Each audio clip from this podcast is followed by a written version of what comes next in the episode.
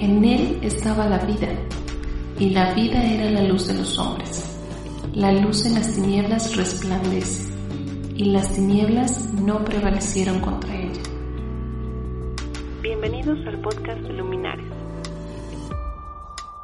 ¿Estás listo para resplandecer? Para resplandecer, para resplandecer, para resplandecer. Este es el episodio número 15 de esta segunda temporada Brillemos. Y bueno, nuestra invitada del día de hoy es una psicóloga con una chispa especial y la verdad es que es muy fácil verla sonriendo. Es joven, es, todavía, pues sí, es joven, pero también es muy madura en muchas cosas. Es una persona con la que puedes platicar de muchísimos temas y siempre te, te puede dar hilo. Em, le gusta servir en la iglesia y es muy creativa. Ella vive en Querétaro y es esposa de mi cuñado. Milen, ¿cómo estás? Hola, Bel. Buenos días. ¿Bien? ¿Y tú? Bien, también. ¿Todo bien por allá? Todo bien. Está muy rico el clima por acá. sí, quizás un poco mejor que aquí en la ciudad. No sé cuántos grados más son. Son como cinco grados más, ¿no? Sí, como tres, cinco, sí. Ya, que, que aquí apenas vamos amaneciendo, lo estamos grabando temprano. Este, pero bueno, no importa la hora que ustedes escuchen esto. Eh, fíjate que, que, tenemos un episodio interesante y quiero que tú nos ayudes. Eh, ¿Cuál es el nombre de este episodio? Bueno, este episodio se llama Enfoque. Eh, estaba escribiendo esta introducción. el cristianismo no es una religión, es un estilo de vida, es una relación correcta de padre e hijo, ¿no? De estar tú con el creador. Muchas personas viven una vida cristiana pobre, a veces eh, muy pobre debido a que perdieron el enfoque correcto de sus vidas, o sea, están perdidos, ¿no? Y perder el enfoque correcto es perder el rumbo, es no dar en el blanco. Em, ¿Qué definirías tú, Mile, como, como enfoque? Bueno, cuando estaba eh, pensando justo en una definición, eh, encontré como diferentes como perspectivas de dónde puedes definir enfoque, ¿no? Pero creo que eh, la que más a mí me gustó es eh, un foco o un sitio que irradia luz, ¿no? Y si nosotros nos ponemos a pensar cuál sería el enfoque correcto para nuestras vidas, esa sería la definición que yo usaría. Wow. Em, sí, creo que no, no, es un tema para, para una edad en especial en realidad creo que hay muchísimos momentos en donde podemos estar enfocados o desenfocados, ¿no? Em, se puede dar eh, en, en yo digo en la niñez, pero es un tema de formación, pero también se puede dar en la adolescencia, en la juventud, que es cuando a lo mejor, y tú como psicóloga lo vas a saber mejor que yo, es, donde vienen muchos cambios y de repente nos perdemos, ¿no? No sabemos eh, hacia dónde, no sabemos qué queremos, no sabemos por qué, pero también cuando ya somos grandes, y cuando, eh, cuando somos adultos, claro que también hay un momento en donde puedes perderte y, no saber hacia, dónde vas. Sí, creo que eh, tal como dices, eh, la cuestión de estar mal enfocados o desenfocados no es una cuestión de edad o de etapa de vida. Creo que a medida que vamos atravesando cada una de las etapas, es muy fácil perder el enfoque, ¿no? Y enfocarnos a lo mejor en otras cosas y no necesariamente cosas erróneas, solamente no, no la correcta. Miren, ¿tú has perdido el enfoque en algún momento? Uy, sí, muchas veces.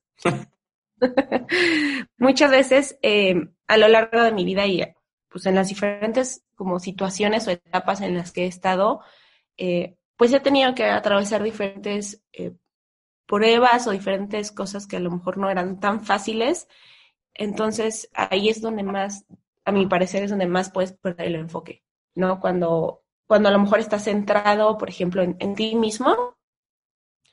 Y obviamente que estar enfocados en nosotros y qué es lo que necesitamos y qué, qué es lo que queremos hacer es una parte importante, pero cuando solo estamos enfocados, pues, en qué podemos hacer, cómo podemos hacerlo, usualmente a lo mejor podemos, pues, decepcionarnos, ¿no? Al darnos cuenta que no somos capaces de hacer absolutamente todo lo que queremos.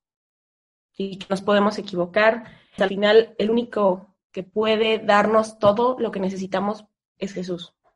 Entonces, con todo esto podríamos decir, Mile, que hay enfoques correctos e incorrectos o, ¿Cómo lo podríamos plantear? Sí, yo lo, yo lo dividiría en dos, enfoques correctos e enfoques incorrectos. Ok, si quieres, empecemos como por lo negativo. ¿Qué, ¿Qué, dirías que es un enfoque incorrecto? Yo diría que el primer enfoque incorrecto es estar enfocados en nosotros mismos. Ok. vivimos en un mundo donde eh, la sociedad o la cultura nos ha, nos ha enseñado a enfocarnos solo en nosotros, ¿no? En ser eh, yo, yo, yo y yo, yo, yo, ¿no? Primero yo y al final yo, donde nosotros somos totalmente capaces de hacer todo, donde nosotros somos los mejores, donde eh, tenemos que luchar por lo mejor. ¿Y qué pasa cuando solo estamos enfocados en nosotros, en nosotros y en nosotros? Eh, pues la realidad es que no vamos a lograr todo eso. En nuestras propias fuerzas, en nuestras propias capacidades, la realidad es que no lo vamos a poder hacer. Claro que tenemos, cada uno de nosotros tenemos eh, talentos, tenemos ciertas habilidades, pero no tenemos como todo el paquete para poder hacer absolutamente todo. Y entonces, ¿qué va a pasar? Cuando no lo logremos, pues vamos a decepcionarnos, ¿no? Y va a venir, eh, pues, la decepción, la frustración, la ansiedad, muchos otros sentimientos y emociones negativas que no nos van a permitir, pues, avanzar. Al final, eh, la palabra creo que es el egoísmo, ¿no? O sea, somos egoístas. Eh, pensamos en nosotros, en lo que nos conviene a nosotros, en eh, aquellas cosas que hacen que nosotros lleguemos al objetivo. Entonces, por eso es un egoísmo. Estaba pensando en, en, en José cuando estaba escribiendo esto. José fue vendido por sus hermanos y no se limitó a culparlos por esa decisión que ellos tomaron, ¿no? Aunque fue una decisión mala, eh, pues imagínate que tus hermanos te vendan. Él no estuvo pensando es que por qué a mí me pasó, por qué no a ellos, por qué no fue al otro, por qué eh, ellos eh, tuvieron que hacer esto y, o sea, no. incluso para el final de, la historia de José en la Biblia, en un tiempo de hambruna, él ayuda a sus hermanos, a esos mismos que, que le vendieron, eh, y que incluso planeaban matarlo, ¿no? No es que lo querían vender. En un inicio el plan fue, fue matarlo.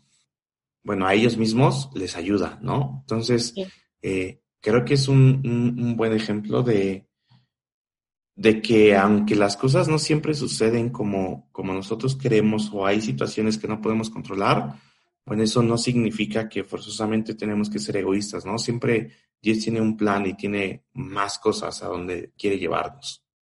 Sí, exacto. Y, y por ejemplo, estaba buscando y en 2 Corintios 4.1 nos exhorta, ¿no? A, que no desmayemos, a que no, no nos demos por vencidos. Que claro que, que habrá momentos difíciles, pero es permanecer y, y no desanimarnos. Claro. Ah, ¿hay, ¿Hay algún otro enfoque incorrecto que, que, que haya, Mile? Sí, eh, yo diría que el segundo enfoque incorrecto serían las circunstancias, ¿no? Eh, diríamos que el, el estar enfocados en nosotros mismos es algo como interno. La circunstancia sería algo externo. Es algo que, que, como tú decías, no podemos controlar. Hay, hay muchísimas cosas alrededor de nosotros que no hay forma de controlarlas y esas son las circunstancias. Eh, aquí eh, vamos a acordarnos un poco de la historia del pueblo de Israel.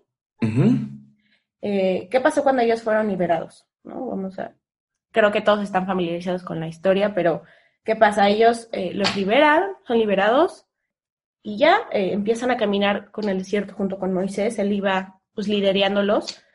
Y en ese momento, ¿qué pasa? No? Ellos están gozosos, celebrando, están en fiesta porque pues acaban de ser liberados después de, eh, de todo lo que vivían y toda la esclavitud, ¿no? en Egipto. Están, ajá, están agradeciendo a Dios, tienen un corazón enfocado en lo que Dios ya hizo. Pero ¿qué pasa cuando las cosas empiezan a, pues, complicarse un poco? ¿No? Ya cuando están en medio del desierto eh, y los egipcios, pues, dicen, no, nosotros no nos vamos a quedar aquí, vamos tras ellos, ¿no? Queremos, pues, que sean nuestros de vuelta. Entonces, pues ya en el desierto, en un lugar donde no hay, pues, lugar donde refugiarse, donde, donde poder esconderse, eh, empiezan a surgir eh, pues sentimientos de, miedo, de frustración, de desesperanza, toda esa alegría y todo ese gozo se volvió en preocupación. En ese, justo en ese momento es donde ellos pierden el enfoque en Dios y ponen su enfoque en las circunstancias. Ya no, ya no, por un momento se les olvidó todo lo que hizo Dios por ellos y entonces ahora la circunstancia es mayor que Dios lo que Él hizo. Wow. Y creo que así somos nosotros y así es nuestra vida, ¿no? Podemos estar en un momento eh, alabando, súper eh, metidos en lo que Dios ha hecho y en un segundo puede pasar algo que totalmente nos desenfoca. Y entonces nuestro corazón se vuelve a la circunstancia y deja de ver a Dios. Qué, ejemplo tan bueno cuando, cuando el pueblo sale de Egipto y todo va bien y de repente todo se les voltea, ¿no? Eh, yo traía este ejemplo igual siguiendo con la vida de José. Eh, también fue encarcelado y pasó por situaciones injustas, pero él no perdió el enfoque de lo que Dios podía hacer. O sea, no se permitió desenfocarse y lo que él tenía para para su vida. Entonces, de, de ser despreciado, vendido, no querido, pasa hasta pues ser también un gobernador y la mano derecha de, del que en ese momento estaba. Entonces, ¿por qué sucedió? Pues porque no se desenfocó, ¿no? Las circunstancias. Eh, esto que dices que no podemos controlar, como cuando a él lo encarcelan, que no tiene nada, o sea, él no hizo nada malo también pudo haber sido egoísta y otra vez decirle a Dios, Dios, es que porque yo, si yo no hice nada malo, yo estoy haciendo cosas buenas, ¿por qué me llega a mí esta situación? Yo ya no quiero seguir, pero no, o sea, sigue con su vida y esta circunstancia que definitivamente no controla, espera el momento y pasan dos años para que salga de la cárcel, pero después, ¿dónde Dios lo pone? Entonces, em, Él tiene pensamientos de bien para nosotros y el cómo los enfoques eh, incorrectos te pueden llevar a perderte más, ¿no? De por sí ya estás desenfocado, pues te pierdes todavía más. ¿Qué sería lo contrario, Emilio? O sea, como, como el enfoque correcto. Hay un, porque debe de haber un enfoque correcto. Yo creo que aquí la única respuesta correcta sería Jesús. Okay. Esto es la, el único enfoque correcto que tenemos que tener en nuestras vidas. Eh, les quiero leer Hebreos 12, 2. Dice, eso es lo que hacemos al fijar la mirada en Jesús, el que inicia y perfecciona nuestra fe. Debido al gozo que le espera, Jesús soportó la cruz sin importarle la vergüenza que ésta representaba. Ahora está sentado en el lugar de honor junto al trono de Dios. Wow. Creo que aquí define exactamente dónde tiene que estar nuestro corazón y nuestro enfoque, ¿no? Eh, Jesús atravesó eh, la mayor vergüenza que podía hacer en ese momento, que era la cruz, en ese tiempo no había otra cosa como públicamente peor que eso, y él atravesó todo eso por nosotros, por amor a nosotros.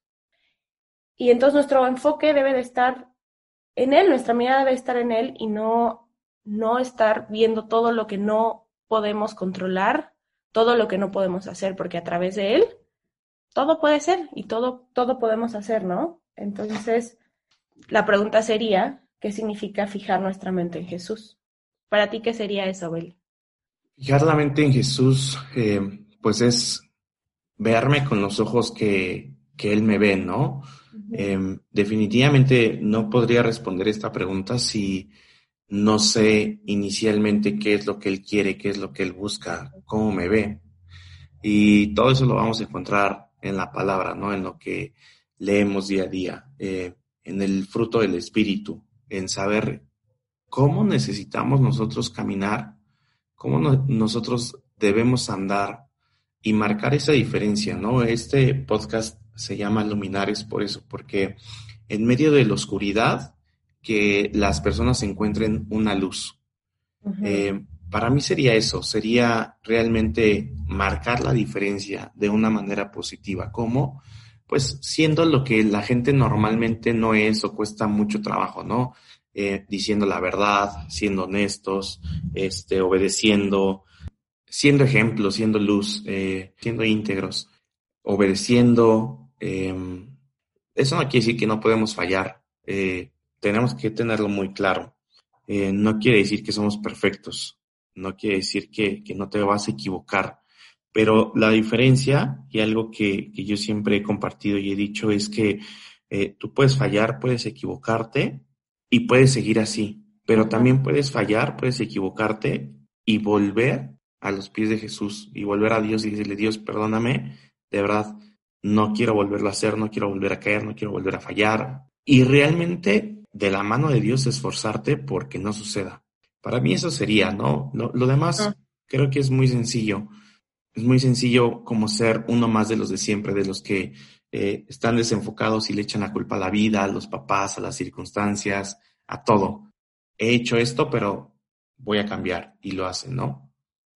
Sí, eh, coincido totalmente contigo. Creo que fijar nuestra mente en Jesús es justo eso, ¿no? Ver, ver quién es Él y que nuestra mirada y nuestro centro sea Él, ¿no? Ceder el control de nuestras vidas y depender totalmente de Él. Yo sé que es difícil y yo es, el tema del control ha sido algo que Dios ha tratado pues durante mucho tiempo conmigo, ¿no? El tema de querer controlar tu vida en el sentido de yo planeo esto y hago esto y hago aquello como para que todo salga como yo quisiera, ¿no? Eh, pero la realidad es que nunca va a ser así. Tú podrás hacer tu mejor esfuerzo, podrás poner todas tus habilidades y todos tus talentos en eso, pero al final nunca va a ser suficiente, ¿no? Para hacer las cosas como Dios podría hacerlas. Eh, y creo que el secreto para mantenernos enfocados es justo poner nuestra mente en el cielo y en las cosas de arriba, ¿no? Pero para saber justo quién es Dios o para confiar en Dios tenemos que conocerlo. A medida que tú conoces a una persona, tú empiezas a confiar en esa persona, ¿no? Y se empieza a crear una relación entre tú y la otra persona y lo mismo sucede. Lo mismo sucede con Jesús. A medida que nosotros conozcamos quién es Él, cuáles son sus atributos, eh, todo eso nos da identidad a nosotros como hijos, como tú dijiste. Y esto permite que esta relación se fortalezca y que la confianza se dé. Em, tener el enfoque correcto te llevará por el camino correcto para llegar a tu propósito. Y, durante esta temporada, y de hecho la pasada también he hecho mucho enfoque en, en propósito. ¿Por qué? Porque todos tenemos y estamos aquí por algo. No hay alguien que esté aquí nada más porque sí, porque llegó a la tierra, pero pues viene de pasada, no. O sea, todos tenemos un propósito. Algunos quizás uno más grande, algunos un poco más pequeño, pero en realidad nunca es grande o pequeño, solamente es tu propósito y lo que tú debes de cumplir.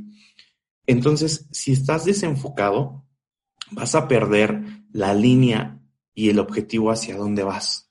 Eh, lo decíamos al principio, puedes llegar al final también de tu vida y decir, bueno, ¿y qué pasó? ¿No? O sea, sí viví, sí hice, sí todo, pero realmente estuve enfocado y seguro a todos nos pasó cuando estábamos estudiando, cuando empezabas a buscar qué ibas a estudiar, que no sabías, no tenías ni idea y de repente poco a poco vas encontrando las habilidades y para lo que eres bueno y todo esto, ¿no?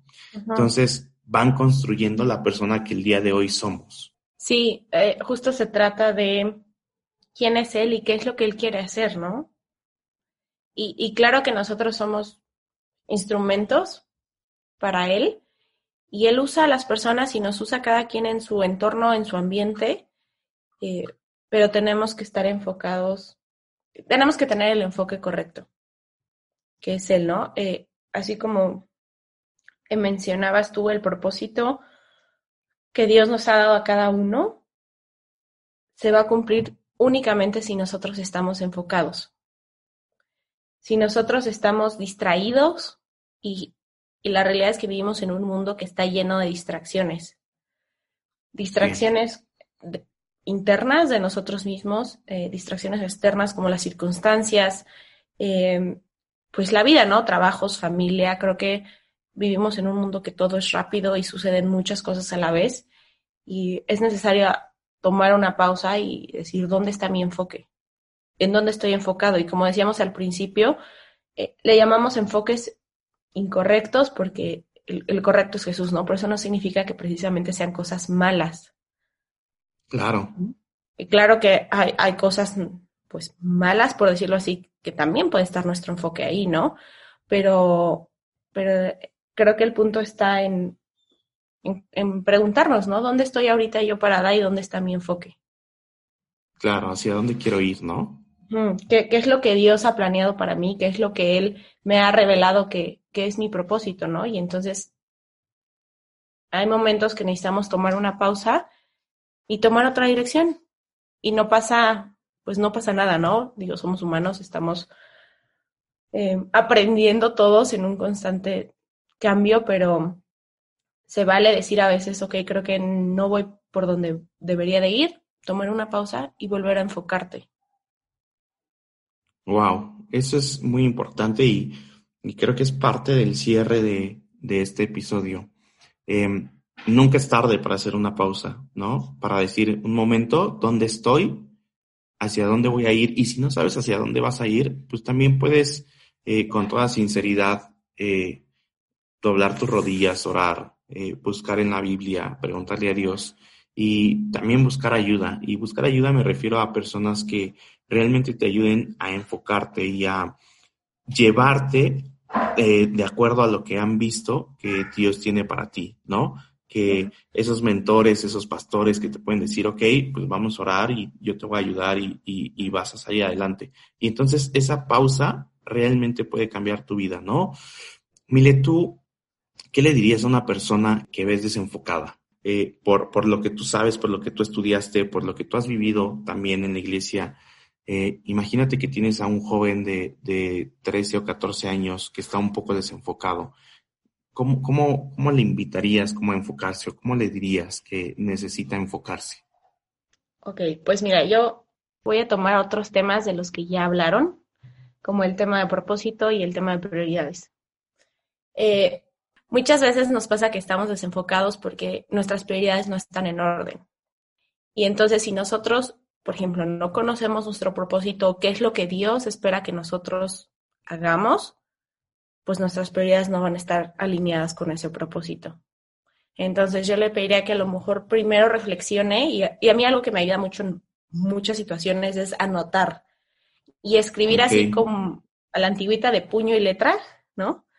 Eh, a lo mejor, ¿cuáles son tus prioridades, no? Y a lo mejor él dirá, no sé, la escuela, mis amigos, el deporte, no sé. Y, y hacerle la invitación, ¿no? De que si él pone en primer lugar a Dios, si es su prioridad número uno, su enfoque siempre va a estar ahí. Y entonces, pues Dios se va a encargar de ir acomodando todas las cosas. ¿no? Que, que él trate de eliminar de su, de su lista o de su entorno aquellas cosas que resultan una distracción para él.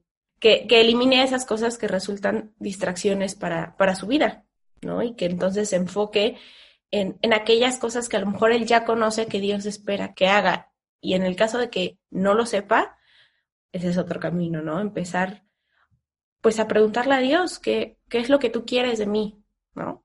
¿Qué, ¿Cuál es la razón por la que yo estoy aquí? Y entonces enfocarse hacia allá. Como, como adolescente o como joven es muy complicado, ¿no? Porque vámonos desde lo más básico a temas fisiológicos, hay muchos procesos ocurriendo en el cuerpo y en la mente. Y todo eso resulta una distracción.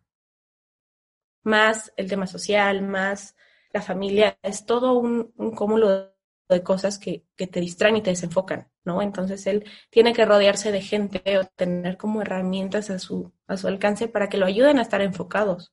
Y como decía, siempre se vale pedir ayuda, ¿no? Entonces, en casa, no sé, papá y mamá, quiero hacer esto, quiero enfocarme, eh, mis prioridades quiero ponerlas en orden, ayúdenme. ¿Qué es lo que necesito? Y en la iglesia, si va a un grupo, por ejemplo, de jóvenes, adolescentes, igual acercarse a los líderes, ¿no? Y, y platicarles, estoy atravesando esto, quiero poner mi vida en, orden y mis prioridades en orden. Pues échenme la mano. ¿No? Y, también, Dios, eh, estamos eh, creados para estar en comunidad. Y Dios nos ha creado para compartir en comunidad, ¿no? Y entonces creo que a medida que nosotros justo hagamos esta comunidad, pues es, es justo para esto también, para apoyarnos cuando nosotros necesitemos. Muchas gracias, Mile. La verdad es que Creo que es una charla que nos deja bien parados y también nos deja un momento de reflexión. Em, para terminar, me gustaría hacerte un par de preguntas. Em, ¿Nos podrías compartir uno de tus pasajes bíblicos favoritos? Eh, bueno, mi, uno de mis pasajes o versículos favoritos eh, es 1 Corintios 13, del 4 al 8. Creo que es un pasaje que mucha gente puede estar familiarizado con él o lo conoce este pasaje habla del amor, ¿no? Y entonces describe atributos o características que tiene el amor. Eh, yo me acuerdo la primera vez que leí este capítulo, bueno, lo leí completo y estos versos fueron los que más me gustaron. Estaba en, justo en un grupo de adolescentes y yo dije, wow, o sea, yo como persona siempre he sido como muy, como muy cursi, ¿no? En el sentido de, pues, del amor a la gente, mi familia, ¿no? Y yo decía, wow, es que justo ese amor tan puro, tan bello, tan, eh, que perdona, eh, es como Dios nos ha amado a nosotros así es Él, ¿no? Y a pesar de nosotros, Él sigue amándonos. Y entonces ahí yo dije, ese, ese mismo amor es el que nosotros tendremos que extender a los demás. Entonces es como una, para mí yo lo viví como una invitación y un reto a la vez, de cómo tendríamos, cómo tendría que ser yo y expresar el amor que Dios me dio a mí hacia los demás. Wow. Oye, y compártenos uno de tus personajes bíblicos favoritos. Uno de mis eh, personajes favoritos. Voy a tomar de ejemplo uno que a lo mejor no hablamos, pero creo que está muy, muy en línea con lo que hablamos. Eh, Job. Creo que Job es, una, es un personaje que justamente ejemplifica eh, todo lo que podemos vivir en esta tierra, ¿no? si ustedes saben, bueno, él era un hombre, pues, que tenía abundancia, ¿no? Eh, que tenía una familia grande, que tenía casi todo lo que él necesitaba para ser feliz, digámoslo así. ¿Y qué pasa? De repente pierde todo, pierde su esposa y atraviesa una serie de, de tragedia tras tragedia, ¿no? Y, y, muchas cosas que pudieron desenfocarlo. Y él, eh, a mí me impacta mucho la parte que él eh, maldice el día que nació, pero nunca, nunca maldice a Dios, ¿no? Y, y claro que él, pues tal vez se podía cuestionar, podía dudar de que por qué todo esto le estaba pasando a él, ¿no? Pero él nunca perdió su mirada en Dios. Y él sabía, ¿no? Que, que Dios, eh, ¿no? Que si lo iba a alabar para las cosas buenas, pues también para las cosas que tal vez no eran tan buenas. Y que al final Dios permite las circunstancias, pues para un propósito mayor del que nosotros podemos ver. Entonces creo que la fortaleza que él tuvo para mantener su enfoque, pues nos invita a hacerlo nosotros. Wow. Pues muchas gracias, Mile. Eh, gracias por aceptar esta invitación. Gracias por tomarte un tiempo en la mañana para charlar de este tema. Eh, y pues nada, eh, los queremos seguir invitando a escuchar. No sé si hay algo con lo que quieras cerrar y con eso terminaríamos. no, pues darte las gracias por invitarme, por, por darme la oportunidad de compartir esto y pues de compartir un poco de lo que he aprendido y lo que Dios pues ha hecho en mi vida. Creo que la invitación de esta mañana es justo tomar una pausa, si necesitamos volver a enfocarnos a hacerlo y no perder de vista que Dios tiene grandes planes para nosotros y que Él nos ha hecho con un propósito de brillar. Pues los invito a que todos seamos luminares. Gracias. Nos vemos en el próximo episodio.